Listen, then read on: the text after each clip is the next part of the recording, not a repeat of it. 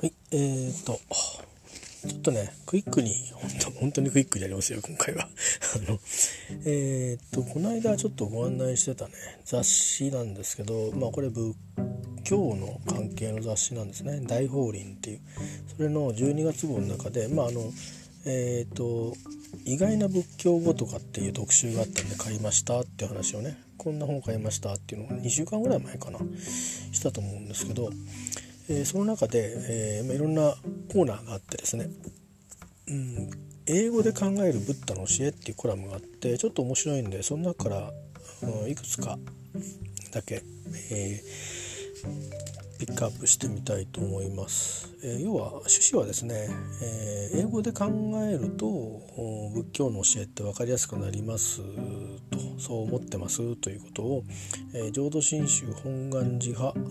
長生寺住職、えー、著述家翻訳家の大木正純さんという方が書かれているコラムから引用させていただきます。えー、とですねその中で、まあ、よく聞く仏教語を英語で言うと途中からね、えー、引用しますけど、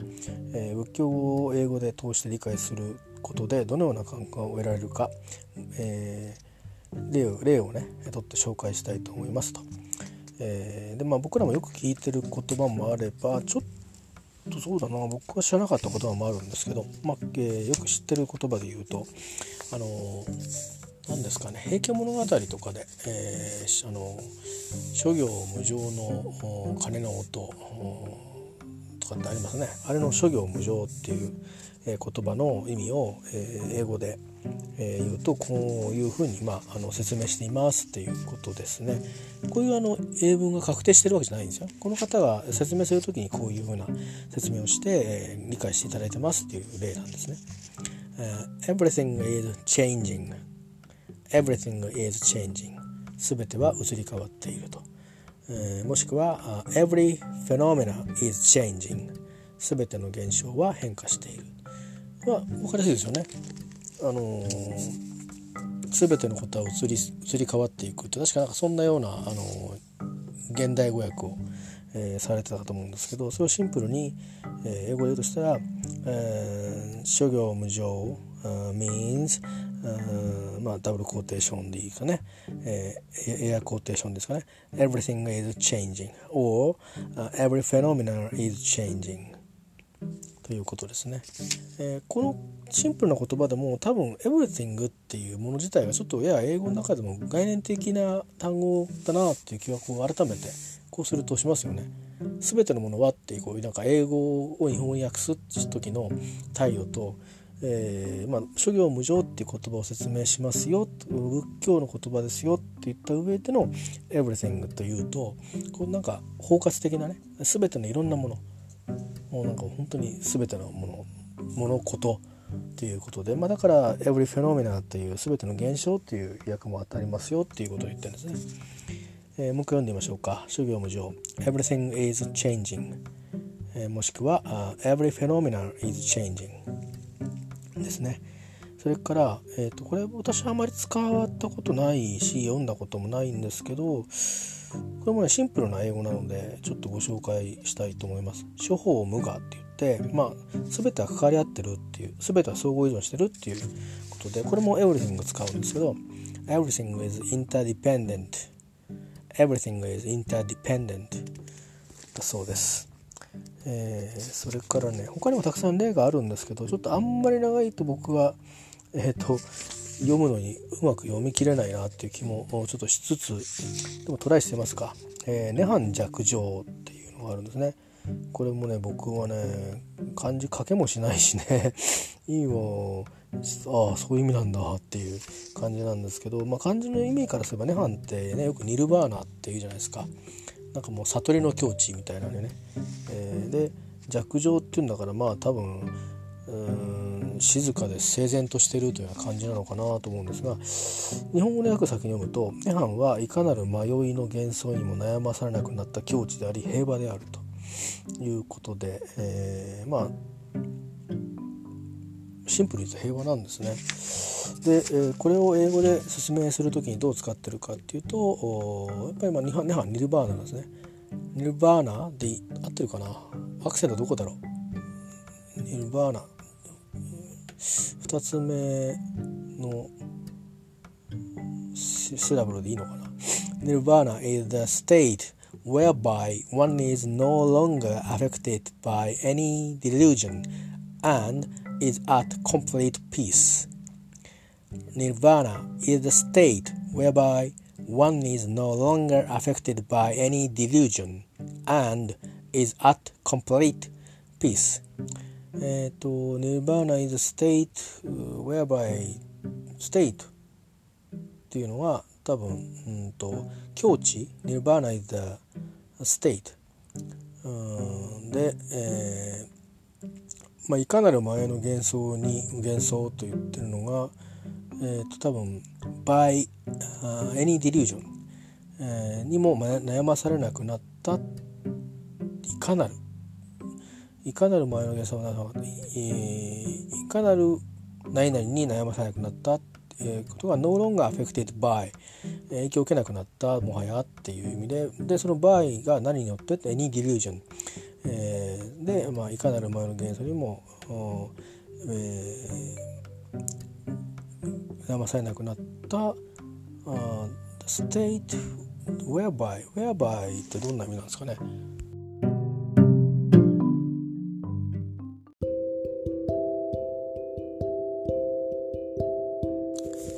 今喋ってみたらあんまり普段僕書いたこともないし使ったこともないしあんまり見たことないですけど多分読む文章の量が少ないんでしょうね。えー、まあなんかこれらのことによってみたいなそうこういうふうな手段によってまあ、えー、っていう就職ですね。ニルバーナイザ・ステイト、まあ、境地、えー、であってでで and で is at is at まあ、こういう状態のとこだということでコンプリートピース完全な平和だと。いうことですね。だから、えーと、どういうふうなステートなんだっていうのを whereby とこういうことでというふうに言ってるんですね。誰かだからこれはまあ抽象名詞的に、言ってるんですよね。One is no longer affected by any delusion、えー、これがだから、えー、どんな幻想にも影響を受ける人が誰もいないというようなあそんな状態、うん、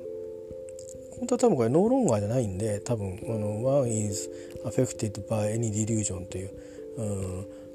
ん、いろんな幻想によって影響されるような状態がニルバーナでない状態ですね。えー、まあもしかしたら煩悩の、うんとこだから、まあ、シャバかもしれませんけども、えー、シャバって俺に何て言うのかな 分ないけど、えーとまあ、そうじゃないことだからあの、まあ、そういうような状況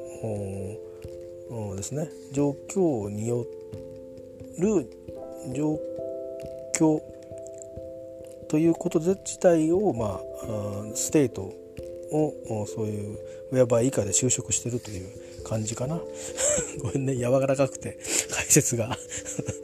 え、ちょっと文法的にはうまく説明しきれてないですね、えー、Nirvana is a state whereby one is no longer affected by any delusion. And is at complete peace ということで涅槃弱情、えー、涅槃はいかなる迷いの幻想にも悩まされなくなった境地でありそして、えー、平和であるということですねで4つ目一切回復これなんかなんかお経かなんかで読んどなんかのお経な気するんだけど、えー、これはまあ全ては苦しいっていうことですよね。まあ、不純な目で見た全ての現象は苦しみの本質であるという意味らしいです。えー、だからま不純な目で要は偏ったあるいはそのうん偏りのないそのそのまんまを受け取るということじゃないことで、えー、現象を見てしまうとそれはすなわちすぐ本質苦しみになってしまうんだよと苦しみっていうのは不純な目で見てるからだよということなんですね。それは英語で言うとどうなるかっていうと All impure phenomena are of the nature of suffer, nature to suffer. えっ、と主語はどこかっていうと all impure, impure phenomena すべてのインピュア不純な現象。つまりこの不純な現象っていうのは分かりやすく言っちゃってるんですよね。あのそういう多分お経的な解釈で言うと不純な目で見ただからもうちょっとこう就職がつきそうなんですけども、えーその現象自体がまあ純じゃないっていうでも純じゃないっていう現象自体が純じゃないってことないわけで純であるかどうかっていうのはそこは人間が見てる判断が入ってるあのこのまあ就職というか名詞になるからこれでも十分その見てるのは人間が主体であるっていうのが伝わるっていうことなんですよね。だから All impure phenomena are これは all があるから are なんですね。全てたくさんえ一個一個じゃなくて all impure phenomena の are all ね。そうやって見たらいろんなものは are で複数なんですね。are of は of であると。are of 以下であると。The nature これは本質って意味みたいですね。自然とかって意味ですけど多分多分そのそのものであるということでしょう。The nature to、uh, suffer、多分 nature to で、えー、サファ2以下のないなんとかの本質とかなんとかの自然っていう意味なんじゃないですかね、えー、サファーって苦しみとかっていうありますよね、えー、これは多分名詞と動詞が両方あるって気がしますけど。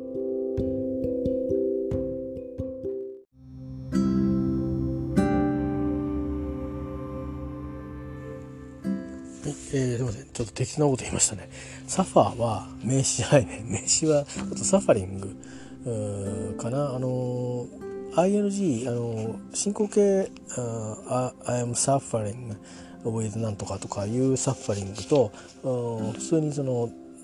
ING をつけてサファリサファリングで名詞に使う場合があるみたいですね。ここで言ってた nature to suffer は nature to は不定詞みたいですね。えー、The, the nature of suffer とそういうものであると。性分とか本質ってやっぱり意味ありましたネイチャー調べたら。だから苦しみの本質であると。いうことで、ね、All impure phenomena are of the nature to suffer ということで、えー、不純な目で見た全ての現象は苦しみの本質であるというこういうこの一切開空を、えー、説明すると、まあ、All impure phenomena are of the nature to suffer ということですね。えー、それからこれは聞いたことがある人見たことがある人まあなんかどういう時に使われるのかな、うん、お坊さんの法話みたいなあまあどんな時もいいんですけどまあ、うん、なんか法事とかねそういう時とかあるいは誰かのエッセイとかで出てくるかもしれないですね愛別陸あの愛するの愛に別れるっていう字と離れる苦しいと見る見るだけでもなんか愛以外はあみんな苦しい字なんですけどちなみに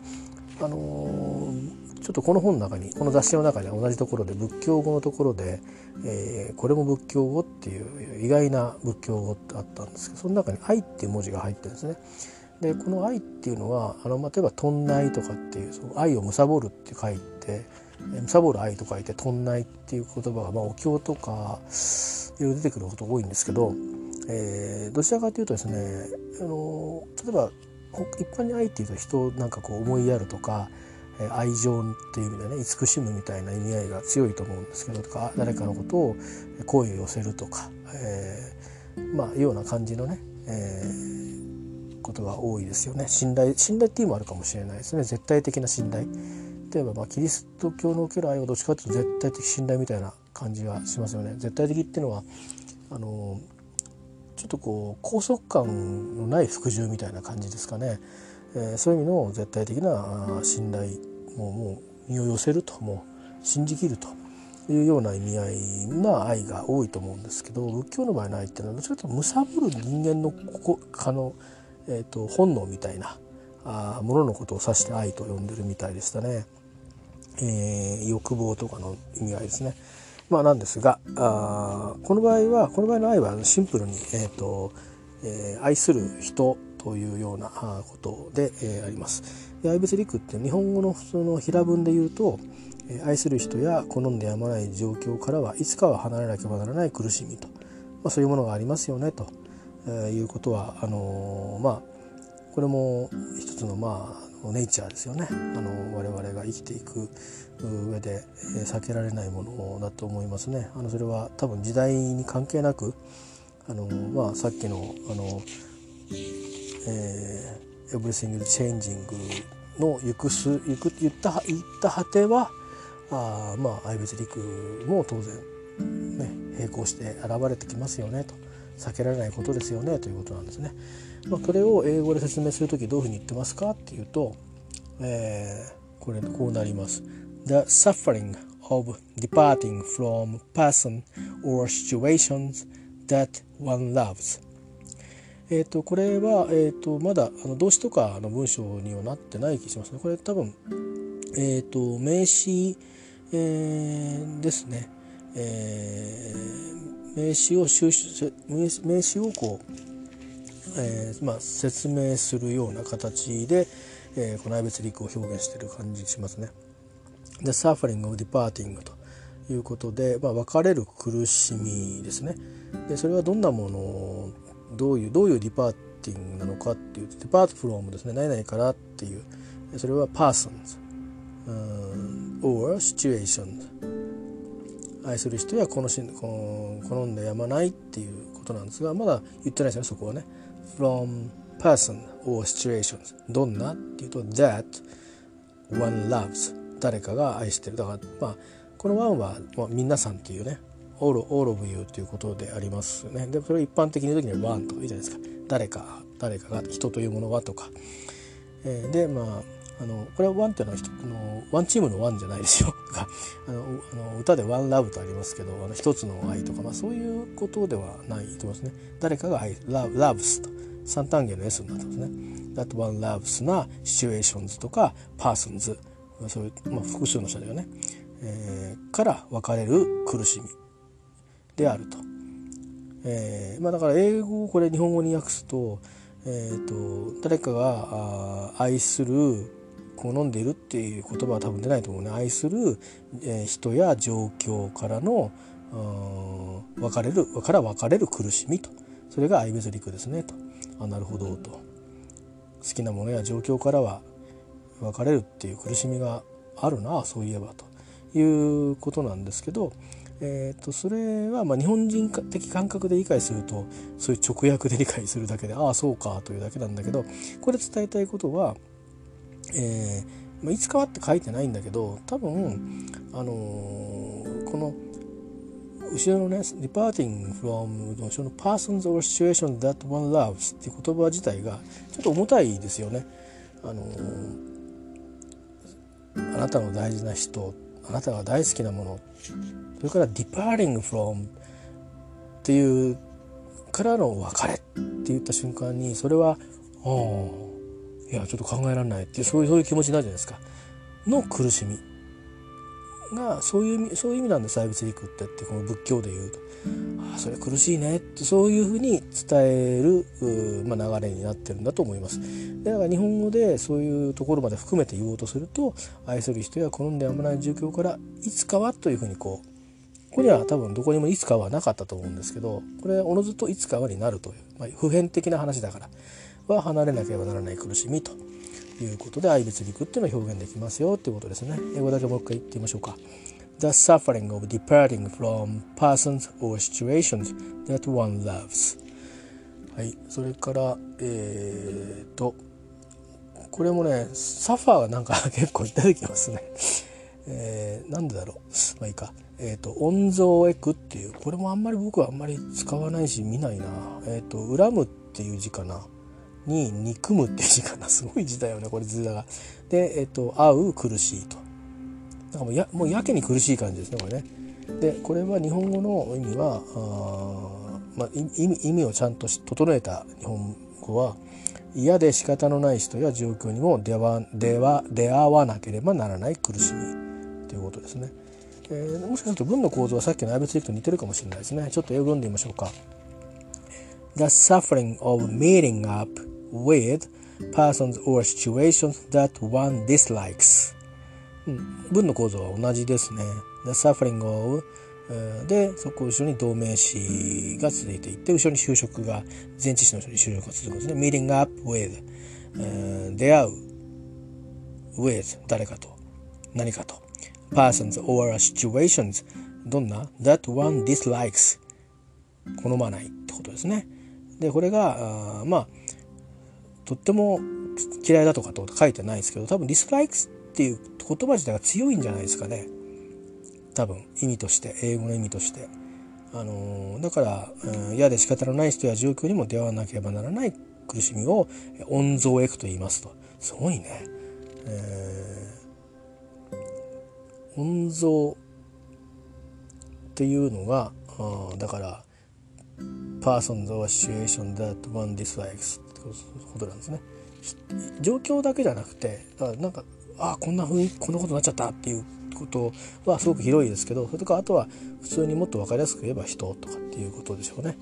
えー、ミーティングアップするということで、まあ、with うんいう苦しみもあるよねと、うん、会わなきゃいけないと。会わなきゃいけないというか会う苦しみっていう英語の場合はね、えー、でも会う苦しみなんだけどそれは実際にえっ、ー、と会うということになるわけだからもしくは会ったとかこれから会うのかとかそういうこともあるのかということであるからまあ出会わなければならないというなんかこう宿命的な運命的な意味をこの行間のどっかにそういう意味がやっぱり含まれてくるんでしょうね。えー、多分サファーっていう言葉の中にそういう運命的な何か、あのー、運命っていうのは予定されてる運命だったり、えーまあ、予定しなかったあの運命的な要は人が何か手を下せないというような意味合いがニュアンスがあるんじゃないでしょうか。だからこのシンプルな英語でここまであの深い意味を伝えることが可能なんですよね。The suffering of meeting up with persons or situations that one dislikes はい、えー、です。で、えー、最初だんだん難しい単語になってくるであとですね2つご紹介して、えー、おしまいにしたいと思います。えー、これも僕使わないな。グフトックって言ってね求めるえー、っとあのあれ、えー、なんだろう。可可であるとか不可である。いいとかダメだっていう可不可の不っていう字ね、えー、グフトック。得するとかの得に苦しいと、えー、欲しいものが手に入らない苦しみっていうことがグフトックっていうことだそうです。えー、うん。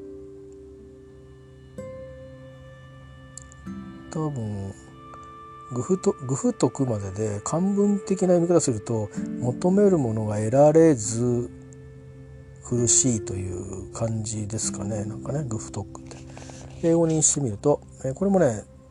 ぱりサファリングが来るんですよ苦しいはみんな The suffering なんですね The suffering of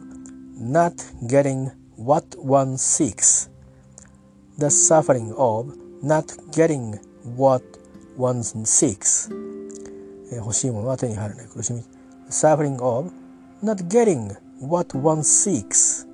what one seeks ねあの求めてるもの探してるものことってことですね what what? What one seeks があ of 以降は名詞だと思うんですけど of それを not で否定するできないっていうあのなんだろうこれ、えー、一つのなんか複合名詞ではないんだけど名詞句にすることができるんですかね。否定名詞句みたいな。えー、ゲットが ANG になってるんでゲッティングって L, L, L が not だと。だから得られないということですかね。で多分この本当だったらなんかもっとこう手に入れるだから他になんか一語で言える単語がありそうな気もするんですけどゲット以外にね。手に入れる手に入れるって何て言いますっけ？ゲット以外に、うん、理解や求めるか。うん。まあまあ手にするだか。らハンドルもいい気もしないでもないしね。うんとか。テテイクとか、まあ、なんかあるような気がするんですけど、まあ、これはゲットになってますね。多分ゲットじゃないと自動詞じゃないと使えないとかあるのかな。ちょっとすいません。文法的な分解ができれませんが。欲しいもの手に入らない苦しみね。グフトック。The suffering of not getting what one seeks、えー、英語だけ見るとどんな意味になるかな？The suffering of not getting. まあ手にできない苦しみって今なんか読んじゃったからそうやって素直に読めますね。えー、何をっていうと欲しいものを手にできない苦しみっていうふうには思いますね。うん、だそそれをああなるほどと。グフトックっていう。仏教ではそういう考え方があるのかと、まあ、こういうこんな感じですかね。えー、でえー、っとあとまあ長い文章としての最後としてはですね、えー、これも書けないな感じが。だしなんかね2度か3度しか見たことないこれ。見たことはあるけど「五運ジョーク」っていう。えー、とこれはね自己を形成する5つの要素に執着する苦しみって書いてあってこれ多分ちょっと仏教のこと分かんないと僕もね説明はできません。えー、多分ね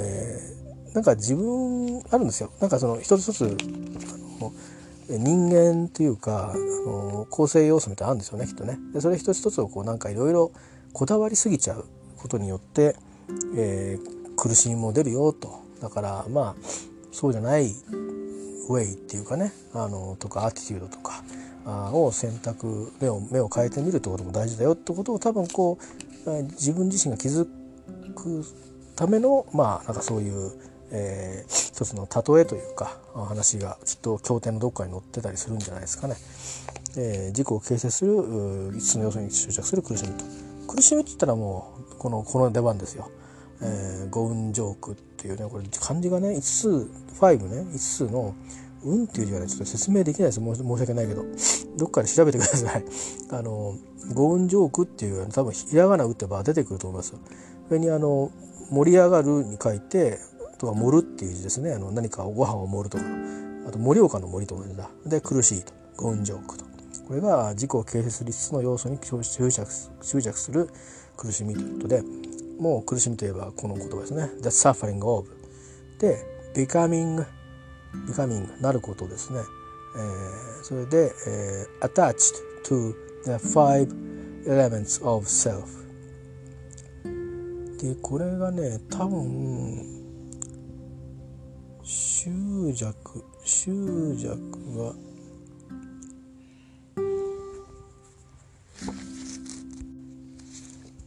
執着がどこで出てんですかね。アタッチと to かもしれないですね。ちょっと調べてみましょうか。ちょっとまあざーっと見た感じなんですけどあとアタッチって普通添付するとかって使うじゃないですか。つけるとか。でそれが愛情などを持って、えーと、結びつけるっていう意味がありましたね。それっぽいかもしれないですね。でそれがそういう風になる。becoming、えー、で attached to だからまあそれにこう関係づく関係づくような態度になるっていうことですかね。え to the five elements of self まあ自分の一つの要素っていうまあ一つ大きくグループの名詞空みたいな、ね、ものがあってそれに、えー、だからまあ愛情を持って、えーまあ、付着するとかって意味があるからまあそれ執着って意味が多分これでネイティブは多分そういう使い方することがあるのかもしれないですね。でそういうようなアタッチトゥになるという多分ビカーミングなんとか過去分詞で、えー、そういう意味があるんですよね。えー、こういうそういうふうになるということで。なので The suffering of becoming attached to the five elements of self で、えーと、五運ジョークという意味をなるということでございます。えー、で、まあ、この方が書いたんですけど仏教語の英訳は英訳は単に漢字を翻訳してるのではないのです。サンスクリット語とパーリー語という仏教語の原点に、え、立ち返りその意味を抽出し英訳してされていますよってより丁寧な説明を包含されている結果理解しやすくなるんです。ということを言っています。ですから日本語のそのうんえっ、ー、と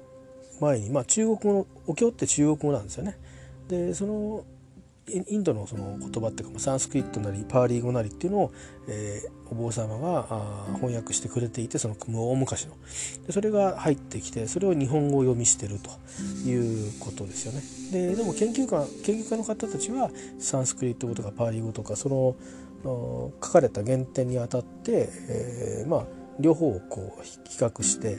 えー、解釈をいろいろしていたりしてその解釈の違いなんか時代によってもしある場合は、なぜなんだろうということも考察するような研究をされる方もいるしそれはもうあまりにも範囲が広いからあの専門にこうお経ごとだったり時代ごとだったりいろいろあるようですねなんかあのそういういろんなね番組なんか出てくる先生方のこうご様子みたいのとかお話から会話見えるのはそんな感じがあります。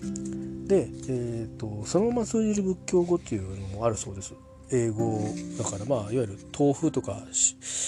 豆腐とか通じるらしいですよねその後ね。あそういうやつ寿司とか、えー、で、えー、例えば悟りとかね。はあの大文字で悟りあ初めて S で悟り禅は全部大文字で ZEM で禅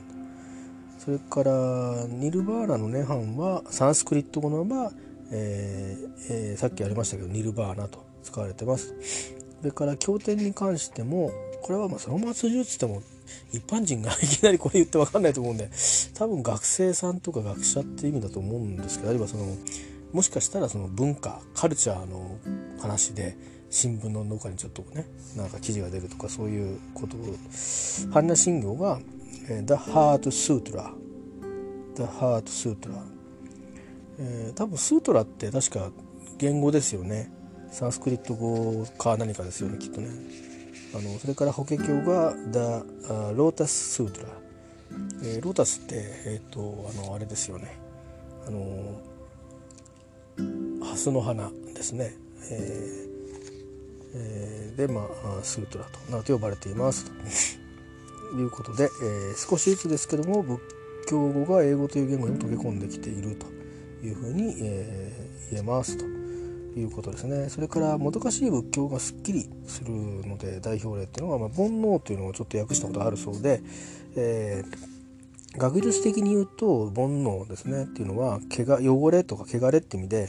えー、 defilement defilement とか欲望 desire と訳されることが多いそうです。でだけどこれだけだと汚れ desire とってなんかネガティブな意味あるんだっけという感じで煩悩っていう感じがね伝わんなかったみたいです。そのちょっとこうドロッとしたとこあるじゃないですか煩悩って。なんかあのこれはまあ意図して持ってたり持ちやすかったりまあ僕なんか煩悩持ちやすいんですけどもあの人間の自然の行為としてあるもんですよねっていうところがあるじゃないですか煩悩って。えー、でそれでまあこれかなり大胆なんですけどカルキュレーション計らい計算とかセルフセンターカルキュレーションセルフセンタードっていうのをセルフの大文字で始めてでハイフンつないで大文字でセンタードっていうことで、えー、自分中心という複合名詞みたいななんかそういうことにこれ多分あるんでしょうねきっとね。こういうのは。自己中みたいな感じの、えー、セルフセンターカルカルキュレーションも C で大文字始めて全部こういうなんか、あのー、ちょっと何て言うのかな。それぞれあの一つ全部就職してるっていう自然普通の名詞があるわけじゃなくて固有名詞化して説明してるような感じですかね。セルフセンターカリキュレーション、え、自分を中心した計算というふうな表現を通して説明をしたそうです。まあもちろん多分いろいろストーリーがきっとあってだからそのこういうカリキュレーションをするということがまあ苦しみにつながるんだよとかそんなような行為だよとか、えー、性質だよとかいうことで。えー、いうこと、だそうです。まあそういうことがここねちょっと短いですね4ページのコラムなんですけど、えー、書かれていまして、えー、これはまあ浄土真宗の本願寺派の方ですね、まあ、いわゆる本願寺派っていうとですねあの京都駅を、まあ、北を見て出るとあの西側の方にある本願寺ですね。あのまあ、いわゆる本本どうですお西さんお西っていう方の、えー、ところですね、まあ、あの世界遺産があったりするところじゃないですか。で我が家はですねそっち側じゃないんですよ。あの東側なんですよね。我が家はっていうかあの父母がね、えー、そっちなんです。父母のそれそれぞれのあのふるさとの家だったところがそっち系なんであのまあなんか法事はそっちの方でやりますね、えー、あっちはそっちはね本願寺ってことは使えないみたいなんですね。なんかね。あのまあ本願寺っつうのはえーと、もともと、まああのうんまあ、親鸞さんが起こした浄土真宗があって浄土宗が、まあえー、法然さんが起こしてその弟子になった親鸞さんが、まあえー、いろいろ、えー、いろんなところ流刑になってね、えー、師匠師匠じゃないあのえっ、ー、とまあ師匠？浄土宗の開祖である法然さんと一緒にえ、ー、とまあ結構その念仏っていうのが流行っちゃった関係でその在来的なもともとあった仏教勢力とかあるいはその当時のその仏教とかの勢力ってやっぱりその政権みたいなねところがつながってるんであんまりこう世間一般の人はいろいろあの啓発されてしまったら困るという、えことがあったりあるいはその念仏自体がこう朗々と歌い上げる。しかもその一般の人も一緒にこう唱えることができるっていうことでいわゆるその例えばあの比叡山とかに入った偉い、ね、なんか修行とかってしてないと読めないみたいな感じではなくて、えー、でそれをずっとこう読むことでそのまあ今の人たちはそれこそいろんな歌もありいろんな娯楽もありなんですけどその当時の人たちがこう声を合わせて一緒にこう読んでいくことでこう自分の身が落ち着いていったりあるいはちょっと高骨感みたいなねものがあってこうえらくこう流行ったりして。またこのお坊さんの中にまあ今で今流に言えばイケメンもいたらしいんですよね。でやっぱりその貴族のまあ旦那さんもいればあるいは稲漬けもいるような貴族のそういう人たちが、えー、こっそりとお経を気に入ってこの、まあ、念仏を気に入ってるなんてことがあったりして。でそういうのをまあ理由に問いけしからんということでですねまあ、あのそれこそ騒乱罪じゃないですけども国家転覆罪じゃないですけども、まあ、近しいような、えー、ことでですね罪として裁かれてですね、えー、でまあ、あの本年さんは四国にと。えーまあ、ふるさとに戻されたっていう感じなんだと思うんですけどで親鸞さんは新潟にということで、まあ、それぞれ、えー、いろんなその後のドラマがあってで、まあ、それぞれ、えー、信者がこう今でもね、あのいて、えー、宗派がそのまま拡大してでも例えば、えーと、徳川家なんていうのはね浄土宗ですからね菩提寺がね、えー、まあそのそれぞれにまああの生き残ってるわけなんですね、えー、まあ、鎌倉初期なんでしょうかねちょっと分かんないですけども。あの日蓮とかと自伝宗なんかと微妙にこう重なってる感じですよね。それと禅宗の新しい動きなんかは曹洞宗とかとも重なってるとこですけど少し早かったかもしれないですね、えー、まだその天台宗っていうものがそれなりの力を持ってた時代にそこに2人ともそこにいた人たちでありますんでね。えーまあ、ちょっと補足しておくとあの私も知らなかったんですけどあの比叡山っていうじゃないですか。で延暦寺とかいじゃないですか。で一個だけこう寺がドーンとあるのかなってそこに大きい修行のなんか宿舎とかお堂があるのかなと思うとそれもあるみたいなんですけどあのそれ以外にこう山山っていうね当時の人たちで言うと比叡山に行くっていうのはお山に行くっていう感覚があったらしいんですよ。これはまあ司馬太郎さんかなんかの小説で見てああそうやって言言ってたんだなっていうふうに小説経由ですけどね、えー、別にあの歴史書じゃないんですけど、まあ、歴史書でもなんか読んだけどね。でその要はお山に行くって何でかなっていうとこのいろんなところに棒と言ってそのいろんな場所に、えー、こういうことをやってる人たちの場所みたいな。があったりでちょっとあの、少しまあ経験が長くなったりある程度の位を得るとその自分のなんかその棒を得られたりするというようなことでで法然さんはその棒を持たれてたようなんですがあまあいろいろこう、えー、まあ優秀な方でもあったんでしょう、えー、考えた結果ですねあの山を降りようと決意されてで、えー、念仏を唱えれば救われるというのを、えー、街中でですね当時の街中はきっとあの今思うようなあの京都とは違って、えー、もう本当にちょうどいろんなこう飢饉なんかもあったりとかして、えー、一般のその人たちそれこそ衛生状態も何から何までひどいような人たちやもう貴族もみんなが苦しかった時代不安定になってた時代えー、だったようですねだからまあそういう意味で、えー、俗な言い方すれば、まあ、刺さったんですね。で親鸞は親鸞で、まあ、すごくさっき言ったの煩悩の塊みたいな状況にやっぱなっていて非常に小さい頃から聡明だったようですけどもでいろいろその縁をたぐってですね黙ってればちょっとこうややややあのあんまり裕福ではないけど貴族の子供のままでえー、いられたようなんですけどもあの、まお父さんたちがどうにかしちゃって亡くなっちゃったのかどうにかしてなんかおじさんのところにずっといられるいられるみたいな感じの、えー、感じでですね。え、ー、と確かそれなりに有名な方のこう血筋だったようなんですけどでもまあやっぱり山に行きたいってことであのあそこ京都に行くと何て言うんですかね。えっ、ー、とジャック・レインだかなんだかあの紅葉の季節にライトアップする有名なとこがあるんですけどそこのあの、えー、ホスっていうかあのホスがその比叡山なんかのホスが必ずそこのえっ、ー、とあのなんかなホスでいいのかなうん、監修監修なのかな分かんないけどそういうのやるようになってみたいででそこの方に、まあ、縁があったみたいですね。えー、僕はその修行に行きたいんですってことで、まあ、まずそこにでじゃあ入入ってごらんみたいな感じで入ってででどうしてお前はどうしたいんだって大山に行きたいっていうことになってでまあいろいろ考えさせるようなあ解いて伏せようとしたんですけど本人の意志が固いんで、まあ、あの結構若い小さい頃からもうその要はまあ、特度はそこで弱レインだかなんかだったと思うんですけどね。そこでしてで最初は違う名前なんですよ。親鸞じゃないんです。親鸞って一番最後の方にあの自分で付ける名前全身とかなんかそんな名前だった気がしますけどね。でまあそれを比叡山に行くんだけど、まあ、全然、えー、悟れないということで。でその念仏の話もちらっと聞きでこっそり気に入ったりしてああとか思ったり、えー、とか有名な話でちょっと時代は前後してるかもしれませんけど六角堂っていうのが私も行ったことはないんですけどね、えー、そこは日本なんでまあいつか行けたらいっぺん行ってみたい気はしますが、えー、そこにこもってまあ自分のそのまあ断ち切れない煩悩みたいなものと向き合ってる中で、えー、まあこれはどこまでが本当の話か分かりませんがでもまあ本人が言った話だから本当もそもないんでしょうけども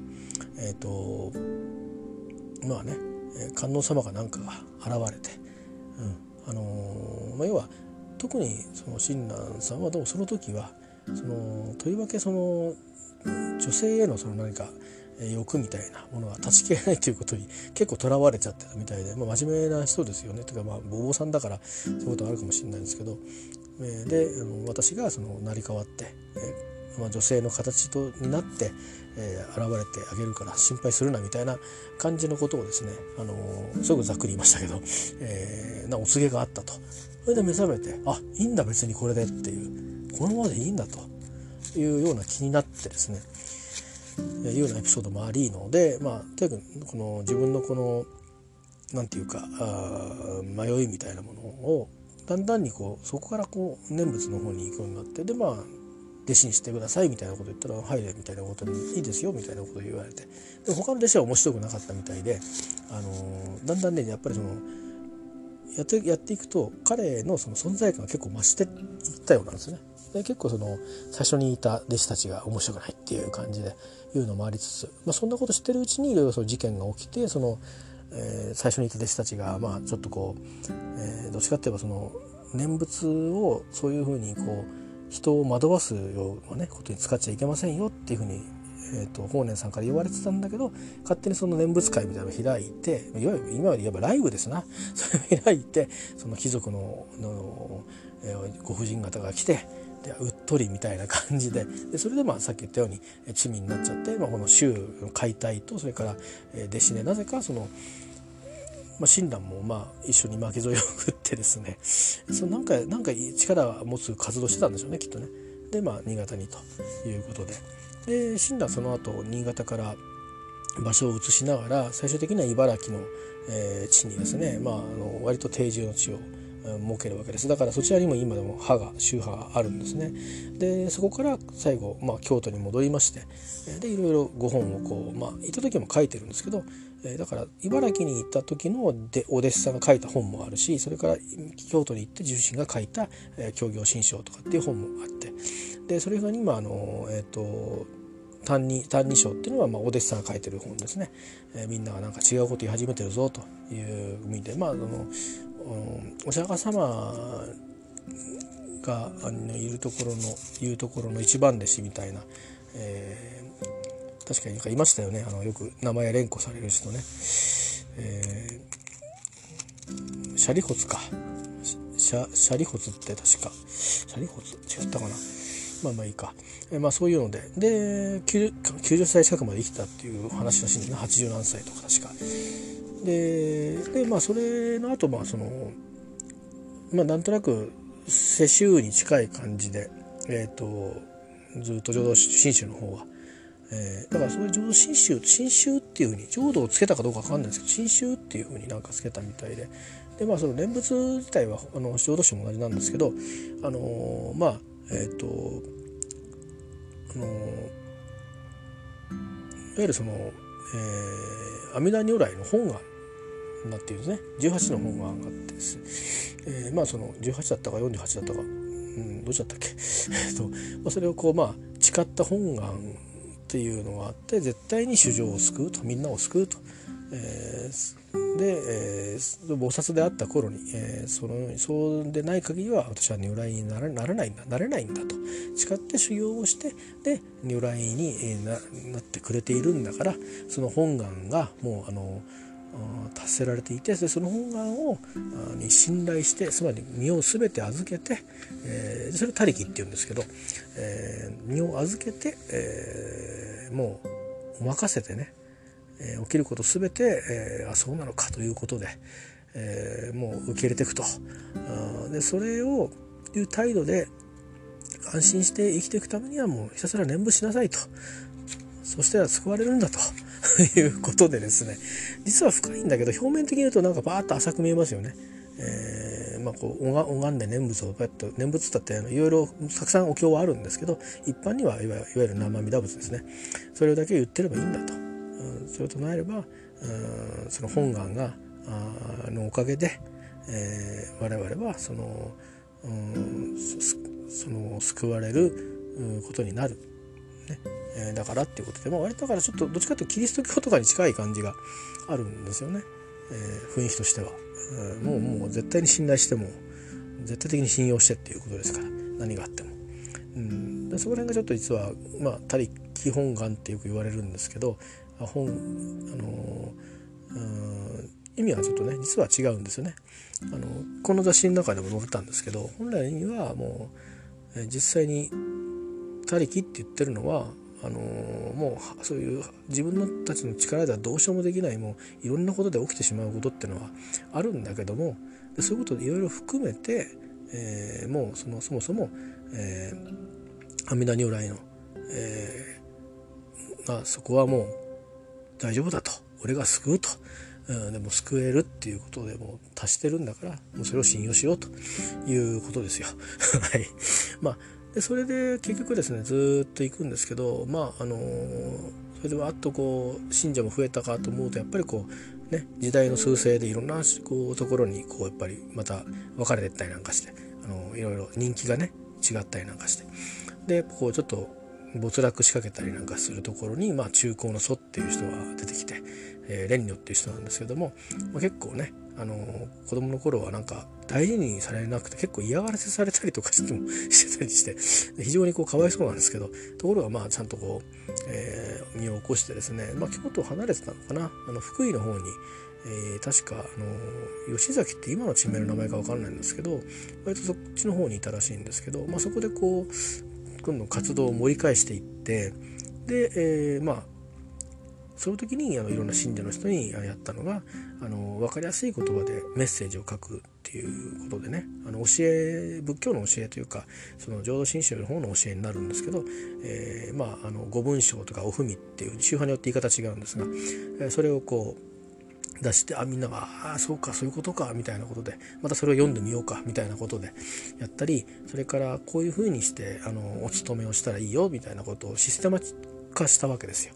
システムができると今度分かりやすいですよね。えー、なのでそれでどんどん信者が増えていって、えー、っていう土壌が北陸にこう根付いてでご自身は、まあのえ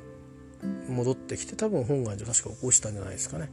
でも本願寺はそのままずっとこう流星になってってでその社会がどんどん不安定化していく戦国時代とかになって不安定化していく時にあの一揆が起きるわけなんですね。で有名な一向一揆っていうのがあってで大体その一一向宗っていうのは念仏のそのあの派閥ですわ。ですからだから本願寺の浄土真宗の人たちのことですね。多くはね。で、えー、とりわけ北陸なんかは、まあ、とにかく今でいう石川県の辺りっていうのはあある時期あのほぼあのその、えー、もちろん地元の有力の人たちが支持をしたからということもあるようですけど、えー、侍たちじゃなくて、えー、武士じゃなくて、えー、まあ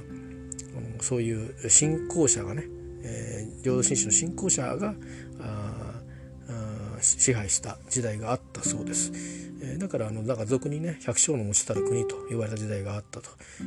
アバウト1世紀っていう感じらしいんですけどちょっとそこの歴史僕はあまり詳しく調べてないんで、えー、聞きかじじゃないな。受け売りなんですけど、まあ、そんなこともあってですね、まあ、本願寺自体もどんどん権勢を強くしていくと。でそこに信長がやっぱりこれ対立するわけですよね。ですから、まあ、そこはもう歴史で皆さんがご存知の通り、えー、なっていくわけですよ。あの石山合戦ということで、えーまあ、本願寺のあの土地をということでね今の大阪城があるところだと思います。えー、でまあ結果的にはいろいろあって。まあ、本願寺を明け渡すことに、なって、えーまあ、行くわけですけどで代わりの土地をね結果的には、まあ、あてがわれるわけですよ。そのえーと、秀吉の時代になってででまあ秀吉の時代にあの要は歯向かった人ってた時に歯向かってた人があ、まあ、ホストだったホストでいいのかな？あ人がいるんですけどその人はまあ、えー、ちょっとね、うん、ちょっとあの随分歯向かったからあれだからじゃああなたってその弟さんか何かをあの迎えてそれでじゃあこのねここの土地で本願寺やりなさいと。いうことで庇護を受けたのが今の本願寺派です。いわゆる大西です。で、まあ、その後、まあ、豊臣政権があなくなって、えー、徳川家康の世になりますよね。徳川家のようになりますね。そした時に、えー、それはどうしてだったかちょっと分かんないんですけどうんまあ、豊臣的な勢力を排除するって意味があったのかもしれないですね。その信者多いですからね。双方に。でだから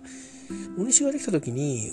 もともとの本願寺派でそのいわゆる徹底抗戦派だった人たちとそうじゃない、まあ、今のブリグジットのその離脱家かなの なんかがみたいな感じですけど残った人たちっていうのはどっちなんだみたいな、えー、ことにどうすんだみたいなことになってたのはどういう状態だったのか想像できないんですけど、まあ、結果的にとにかくと今度は徳川家康がですね土地を寄進して、えー、その今あの東本願寺がまあ東本願寺とは言わないんですけどね確かえー、新州本名とかっていう確か言ったような気がしますがちょっと忘れたな本名って言ったか。なんか、まあ、俗に東本願寺とか東のねなんかって言いますけど、えー、京都の駅前ですけどね。西本願寺より近いかもしれないですね。目の前な感じですよね。でそこにあのー、まあそのもともと豊臣秀吉に対してこう強い態度でした人を、えー、トップに迎えて、えー、ここでやったらいいよということで、やったそれでこう2つに分かれちゃったというのが、えー、あります。あのー、うんというねちょっとまあ全然あの話が本願寺派っていうところから飛びましたけど、えー、なのでまあそれでそれをそれで鬼西東とありますと。それからさっき言ったように茨城の方にも親鸞さんいたんでもっとうんと原始的なその派がいたりそれから京都の例えばあの嵐山の方に、えー、うんあの東本願寺派っていうのがあったりするんですよ。それとかねあとはいろいろあの土地の名前っぽいんだけど実はなんかみんな京都とかっていうのもあって、ね、いくつか派閥があるんですね。えー、で一応上信州のあのまあなんだろうメジャーな派閥は10%あってそれは連合会みたいなのがあるんですよなんか一緒にやってこうみたいなのがあってでそれ以外にあのえっ、とえー、て言うかな。だから東本願寺の方はそこからまずそのまずはその京都の中で分かれたのがあるのとそれから、えー、その東本願寺からこう東京に分かれちゃったっていうのがですね。東京に行ってた東京の、えー、なんかああいうでかい団体っていろんなところに支部ができるんですけど東京の、えー、その支部支部の一番偉いねお坊さんだった人が要はその血統がずっと来た時にえーと、もう血統じゃなくてこういうシステムで、あのなんていうかなあの教団の運営とそれから仏教の教えをする方とこう分けますよとかなんかなんかそういうこう改革をやろうとした時があったらしくてでそこでこの本来のその筋目がちょっと違うじゃないかみたいな話にえなってこう東京の方が本流じゃないかみたいないうね何回か騒動があったらしいんですけどなってでこっちがその本当のところとは売り合わなくなっちゃってじゃあいいうちはもううちでうちが正当だからって言って、えー、東本願寺派というものをですね東京の浅草にお寺があるんですけど、えー、建てるわけですよ。で一般の人からすると非常に分かりにくいですよね。一般の人はどうですかね土地や地域性であのメジャーな宗教っていうか仏教の派閥っていろいろ違いますよね。例えばあの土着のものでも、まあ、都会はいろいろ混ざってると思うんですけど例えば千葉の外房の方行くとやっぱり日蓮さんが生まれたりとかしてるから日蓮宗が多かったりするんですよねおのずと。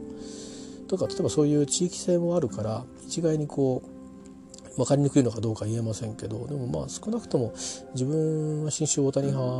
の方なんですけどあのとにかく東本願寺ってなんかややこしいなっていうの、えー、あれ？その言葉がね東本願寺ってのが行ったらあっちこっちにあるわけですよ。とか本見てても。うん？ってだからあの週刊誌の中に出てくる東本願寺っていうのは東本願寺って俗に使ってる場合もあればその別れた京都の方に行った東本願寺のことを言ってる場合もあるんですよ。えー、要はそのまあなんか裁判で負けたとかなんかそういうのとかでそのまた東京の方のこと言ったこともあるんですよね。で今東本願寺っていう言葉をあの一応正式に使ってるところっていうのはそのえーと、多分京都の方とそれから東京の方だけでもともとのいわゆるお東って言われて京都の駅前にあるお寺は、えー、一応なんかね出版売店みたいななんかそういう本の物販とかやる団体に東本願寺って言葉が微妙に残ってたりするかもしれないけど基本東本願寺って自ら名乗ることはしてないですね。うん、なんかそんなねまああのことで。えー、難しいんですな宗教っていうのはキリスト教がすごく分かれてるでしょ？あの多分カトリックでも、えーと、プロテスタントすごく分かれてると思うんですよ。でまあでもカトリックの場合は総本山は1人偉い人って決まってるけどプロテスタントはそれぞれですよね。それはまた教えか教えが違うからなんでしょうねその神との契約の仕方が違うから一人一人と契約だっていうプロテスタントの,、まあその革新的な理解とあの教会を通じて契約してるんだっていうか教会が間に入るんだっていうこの間池上池上さんが解説してくれましたけどああそうなんだと思ったんですけどね。違ったりとかいろいろあるんですけど、えー、まあちょっとあの派生しましたが、えー、本願寺事情東本願寺事情を えー、新州大谷派系と東本願寺派のえー、事情をですねあと本願寺はなぜ東と西と分かれてるのかと、えー、言ったようなところをざっくりと今あのお話ししましたが、まあ、今日のあのメインテーマは、えーとえーと、英語であの、まあ、仏教的な考え方受け止め方を表現するってことだったんです。それを最後にもう一回、えーと、おさらいしておしまいにしたいと思います。えー、諸行無常。Everything is changing or、uh, Every phenomena is changing 処方無我。全ては相互依存している、えー、Everything is interdependent それから涅槃弱情涅槃はいかなる迷いの幻想にも悩まされなくなった境地であり平和である Nirvana is the state whereby one is no longer affected by any delusion and is at complete peace それから一切回復不純な目で見た全ての現象は苦しみの本質ですよと、えー、いうことになっちゃいますよということですね。えー、All impure phenomena are of the nature to suffer それから愛別陸愛する人や好んでやまない状況からいつかは離れなければならない苦しみ The suffering of departing from persons or situations that one loves それから温蔵へく嫌で仕方のない人や状況にも出会わなければならない苦しみがありますよと The suffering of meeting up with persons or situations that one dislikes それからグフトック、えーと、求める求めざるなんだろうな。求めるで不可の負に得に苦しいということね。グフトック。欲しいものは手に入らない苦しみ。The suffering of not getting what one seeks えー、から「ゴウンジョーク」自己を形成する5つの要素に執着する苦しみ。The suffering of becoming attached to the five elements of self ということで、えー、ございました。それから、あの、煩悩ですね、えー、は、使い方としてはこれ文脈で合わせないと多分分かんないと思うんです。一般には、defilement とか desire と訳されるんだけども、えー、こういうふうにこういう言葉を使っても説明しやすいですよっていうことで、まあ、多分これも文脈が必要だと思いますけど、えー、カルキュレーション計らいとか計算。それから、えー、それぞれの単語人が全部大文字頭が大文字になるんですねそれからうんと最初の2つの文字はですねハイフンで結ばれて1つの単語になるんですけど self-centered これが S と C self-centered があのハイフンでつながってます。セルフセンタードこれはだからまあ一つの名詞で、えカルクレーション。カルクレーションも、カルクレーションも、えー、と大文字、頭が大文字です。セルフセンタードカルクレーション。自分を中心した計算と、まあ、いうことで煩悩ということをあの流れの中でね、えー、説明すると使使うと、えー、理解してもらいやすいですよというお話でした。えー、今日はえー、雑誌「大法輪」で12月号ですね2019年のねのコラムで「英語で考えるブッダの教え」というコラム、浄土真宗本願寺派長生寺住職、えー、書術家翻訳家奥義、えー、正順、えー、さん、え、の、えー、コラムから引用して、えー、お話をさせていただきました。えー、からちょっとねあの本願寺派の、えー、お寺さんの方だったので、えー、ちょっとこの本願寺派というか本願寺というか浄土真宗のちょっと成り立ちをすごくざっくりと、えー、お話したのとちょっとの東の方がややこしいので、えー、これ正式には全部説明しきってませんけどそれも超ざっくり、えー、ちょっと説明説明というか触れてみました以上でございます、えー、たまにはねあのこの間一回やったんですよねなんかやったっていうか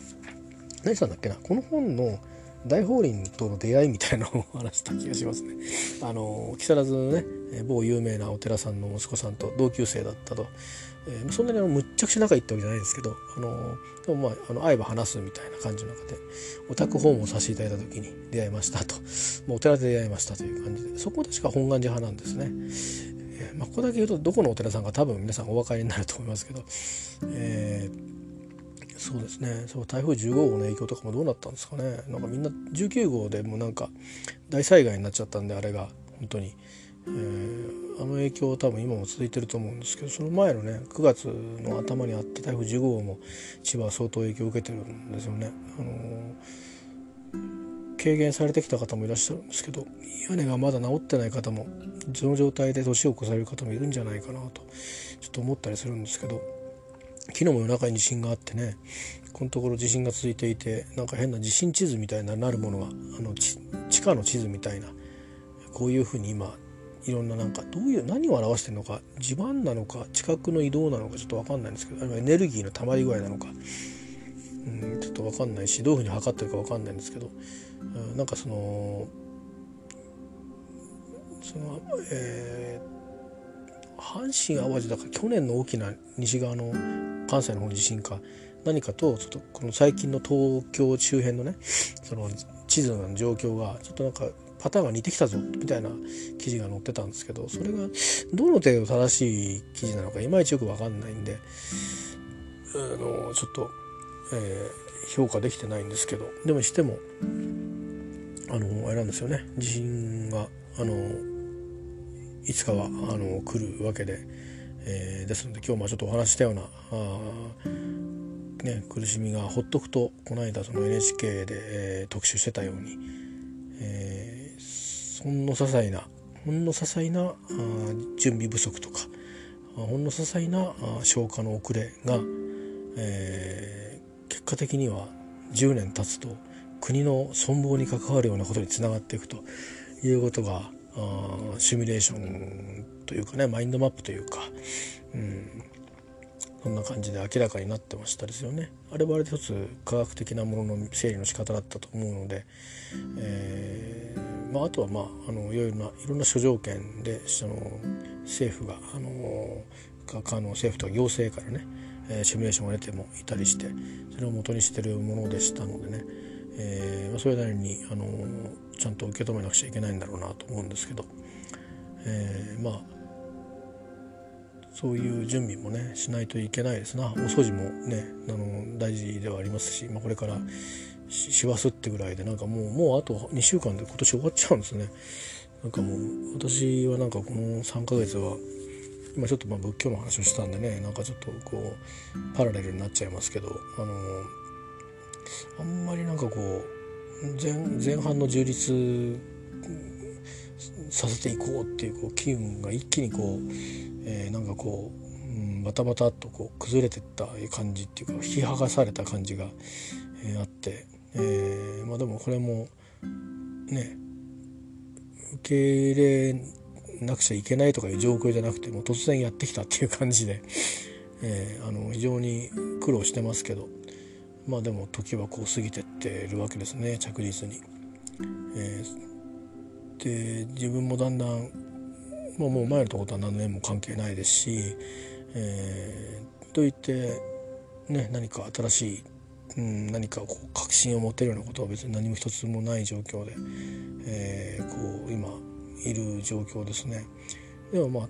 ただそれだけ正しいのはあの正しいというか確かなのは、えー、お金もらってるっていうことですかね。それ以外にただ何か確実にこう実感になることは何一つない感じなんでそれを求めようとしちゃうところがこれ煩悩なんですかねもしかしたら。うんこれがカリキュレーションなのかもしれないですね。うん、だとすると僕は煩悩のために病気になっちゃってるんですかね。そうするとなんか非常に逆にまたその煩悩が深すぎるのかな。うんなんかね病気になってる当自体は煩悩なんだお前はって言われ言われたらもし誰かにですよ。偉い人に。偉い人ってそのいわゆる仏教的とか、まあ、その物事を考える上でのあるいはなんかね神様みたいな人に言われたらへこむな。それはなんか自滅しちゃいそうですね。なんかね。トラリさん自滅してるんですけど。ねえなんかうん本当に。あの今日はちょっと自分でこの仏教を英語で説明するっていうのをやったんですけどまあエブリシングでチェンジングってことなんでしょうけども。まあついていけるかどうかはその人次第、えー、なんだと思うんですね。なのであのぜひあの私はこんな感じであまりうまくトランジションができてませんけどあのこれからはそういう意味で災害やら何やら含めてあのなんていうかな受け入れがたい事態に突然、えー、見舞われるというかでしかもそれの出口がずっと遠くにあるのか近くなるのかわからないけど、うん、今見えてる出口は最悪の状況を軽く考えてみても10年先に 国が滅びるっていう地震の場合ね出直下の場合驚しいことになるわけじゃないですか。だからあのー、なんかねあのー、できるだけ揉めたりしないようにしてクールに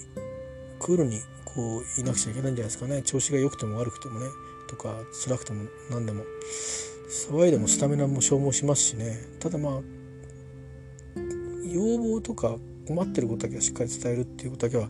しないといけないしあとはあのアウシュビッツに収容されてた人たちが中で生き残った人とそうじゃない人もちろんその選ばれてガス室に連れて帰っちゃった人たちってのは本当にあの不運な話なんですけどひどい上で不運なんですけど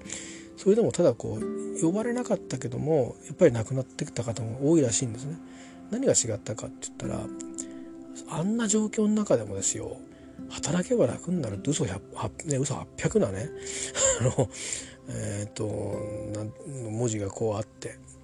でまあまあそれはあのいわゆるキリスト教的な発想もあるんだろうけどもうんまあそういう中で収容されて突然集められてねもともと居留地みたいな感じでぐっとこう詰められていたところが、えー、ででもやっぱり生き残ったのはそんな中でも大丈夫だと。なんとかなると。本当に。そうやって思い続けた人たち助かる。絶対希望持ってていいんだと思ってた人があ助かったんじゃないんだろうかというような著述家があの結構いらっしゃるようですね。あの体験を通して。例えばアドラーとかもそうだったんじゃないですかね。それとかあとアンネ・フランクのお父さんもそんなようなことをどっかで言ってたような気がしますね。えー、まあということで、あのー、サファリングって言葉がだいぶたくさん出てきましたけど、まあ、サフサファリングっていろんなレベルがありますよね。あの自分僕の今直面してるサファリングっていうのはそのアウシュビッツから比べたら比べ物になんないような何それっていうことだと思うんですよ。えだからまあ相対的絶対的っていう2つの見方がありますけどいずれにしてもこうやっぱり苦しみ、えー、からは逃れられないというのが人間でしょうからできるだけね苦しみを起こさない作らないっていう世の中にはしたいですよねあの言われもないようなことはね。えなんかそんなことをちょっと今日やりながら思いましたね。あの僕の場合はあのこれは単純にショックみたいなもんなんでしょうがないですねもともと持病もあったのであのそういうことであの反応が強く出ちゃってる状況なんで病気なんでしょうがないんですけどだけど言われもない苦しみを作っちゃいけないと思うんでまあ自分も注意したいなと思いますね。なんかなかなか難しいですけどね。昨日の話の続きになっちゃうけど人の嫌がることをしないっていうことのその嫌がることとあの嫌あの普通に、えーと、やらなくちゃいけないことのこう境目ってすごく難しいんであのなかなかくたびれるところがありますけど、まあ、でも最低限こうもうあからさまにやっぱりねいわれもない差別だとか、あの、あの今いっぱい世界でもありますけどそういうことも含めてそれからまあ人にこう強い言葉で罵倒するとか、まあ、いうこともねやっぱりこうねあの回避していかなきゃいけないなと。でついついあの熱がこもってね、えー、そういう態度に出てしまう時も僕だって多分あるしだからなるべくそういうのをねあの温和にしていきたいなと思ったあ今夜でございました。また出てくるかもしれません。以上です。